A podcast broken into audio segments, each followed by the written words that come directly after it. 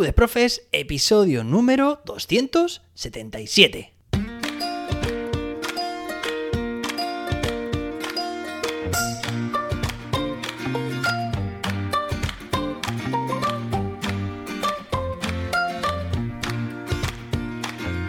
Hoy es martes día 7 de febrero. Cuidado porque, lo sé, soy consciente que algunos días de este mes de febrero, he dicho enero, todavía no, no he cambiado, mi mente todavía no ha cambiado el mes. Sí, 7 de febrero de 2023. En el año creo que todavía no me he equivocado. Así que vamos bien. Bueno, hoy celebramos el Día Internacional de Internet Seguro. Un día muy importante, una muy buena oportunidad para aprovecharla en clase y utilizarla a favor de esa competencia de la tecnología en torno a la seguridad de Internet.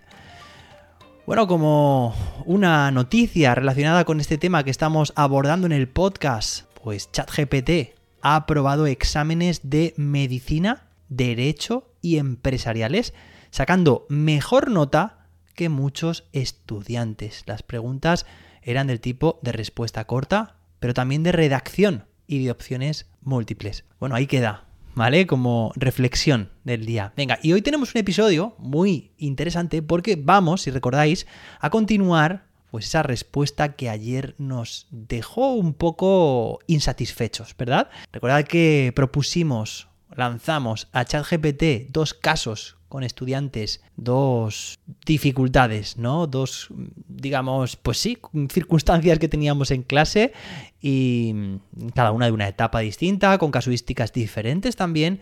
Y bueno, sobre todo en la segunda, como que queríamos más. Y ¿sabéis qué pasa? Que ya creo que lo he comentado en algún episodio, ya no, no lo sé si ha sido aquí en Tribu de, de Profes o en YouTube, también que he estado publicando estos días en mi canal de YouTube, José David, pues vídeos en los que cuento, primero, que para, digamos, obtener una buena respuesta hay que saber preguntar bien. Pero muchas veces la primera fase o la primera generación de preguntas es todavía lo que pasó ayer. No es lo suficientemente madura o válida o útil para nuestro caso. Por lo tanto, tendremos que proporcionarle más información. De manera que la información sea un poco más adaptada a lo que nosotros vamos buscando. Esto es lo que se llama iterar. Y hoy vamos a iterar con el caso de ayer. Es decir, vamos a proporcionarle más información. ¿Para qué? Pues para que tenga pues esos datos que seguramente necesita para que la respuesta sea más concreta, más personalizada. ¿De acuerdo?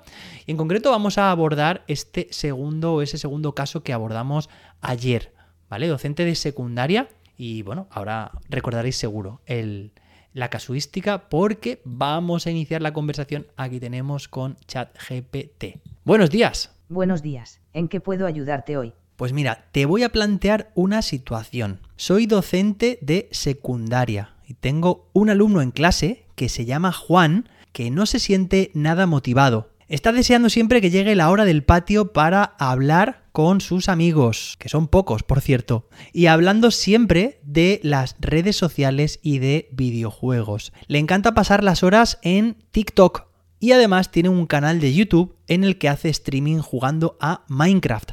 Su asignatura favorita es informática y según él odia el resto de asignaturas. También según él, su único amigo verdadero de clase es Sebastián y se lleva de forma neutral con Irene y Pedro. Con el resto de compañeros la relación es bastante negativa.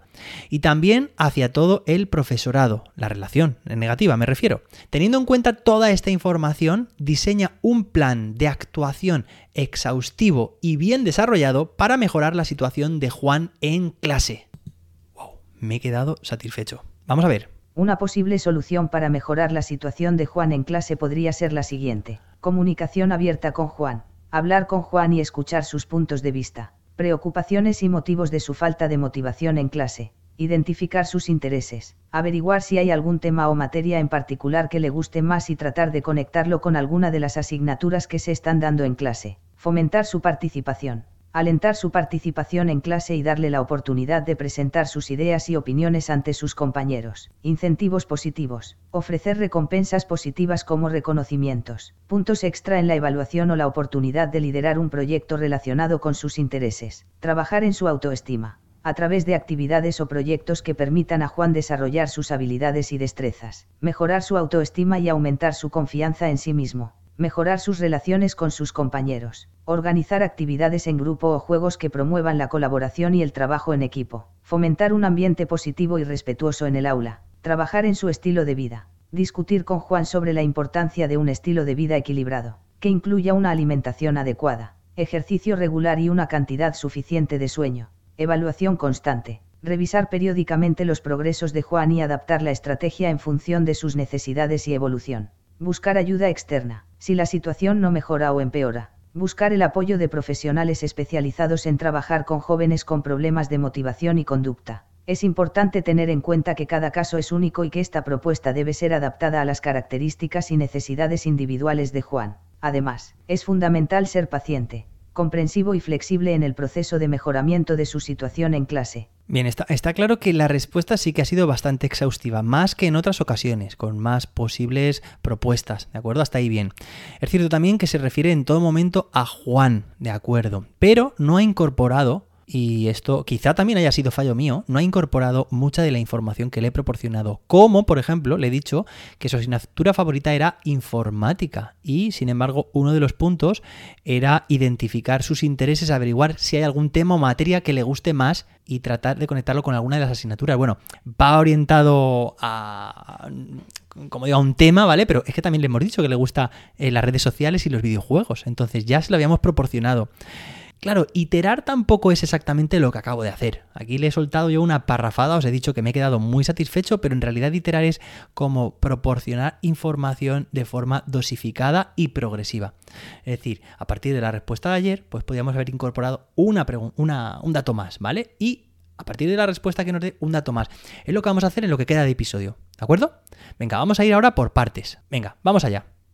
Pues sí, Mira, su asignatura favorita es informática y unos temas que le encantan, que son intereses suyos, son las redes sociales y los videojuegos. ¿De qué manera podríamos incorporar estos intereses en el currículo, en las diferentes asignaturas, para hacer que Juan esté más implicado? Vamos a ver qué tal, a ver si ahora sí que lo incorpora para incorporar los intereses de Juan en el currículo. Se pueden implementar las siguientes estrategias. Integración de la tecnología. Se puede utilizar la tecnología en clase para captar la atención de Juan y hacer la clase más interactiva. Por ejemplo, utilizar vídeos de TikTok en el aula o hacer proyectos de informática relacionados con los videojuegos. Venga, no está mal. Enseñanza basada en proyectos. Se puede desarrollar un proyecto interdisciplinario en el que Juan pueda aplicar sus habilidades y conocimientos en informática. Esto también ha estado bien. Mientras aprende sobre otros temas. Actividades de grupo. Se pueden organizar actividades en grupo en las que Juan pueda interactuar con sus compañeros y compañeras, fomentando su participación en clase.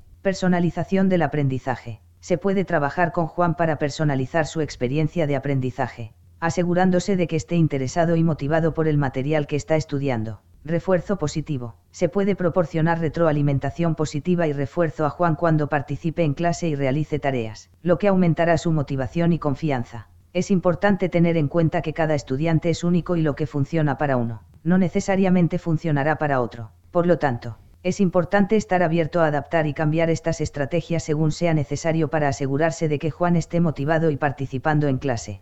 Muy bien, venga, pues en este caso habéis visto, ¿no? Lo que ha sucedido. Al principio le he dado, mucha información de golpe, no ha sabido, no ha sabido identificarla, ni clasificarla, ni tenerla en cuenta de forma adecuada. Pero en la segunda vez he sido más concreto, mucho más específico en unos datos en concreto, en, en ese caso de los intereses, y sí que ha sabido darme para mi gusto, buenas estrategias como la integración de esa tecnología, de esos vídeos de TikTok en el aula o proyectos de informática relacionados con los videojuegos, así como también pues eh, ABP, metodología ABP, de manera que Juan pueda aplicar sus habilidades de informática mientras aprende sobre otros temas. Esas dos propuestas en concreto me han gustado bastante. Podríamos seguir iterando, es decir, seguir en esa línea, profundizando, indagando o bien en esta temática o en otras también que nos preocuparan. Entonces, hemos llegado a la conclusión de que la información hay que dársela de forma dosificada. No solamente funciona para las personas, sino como veis también para la inteligencia artificial. Y así sería el, el proceso, ¿vale? Un ciclo pues casi sin fin, hasta donde nosotros queramos llegar. Que ChatGPT no se cansa por ahora. Bueno, espero que os haya gustado este episodio y espero que, que sigáis interesados, interesadas en conocer más sobre las posibilidades, las oportunidades de ChatGPT en el aula. Espero que tengáis un fantástico y seguro día de Internet en clase, que lo promovamos también con nuestro alumnado y nos escuchamos mañana miércoles con más y mejor. Hasta entonces, que la innovación te acompañe.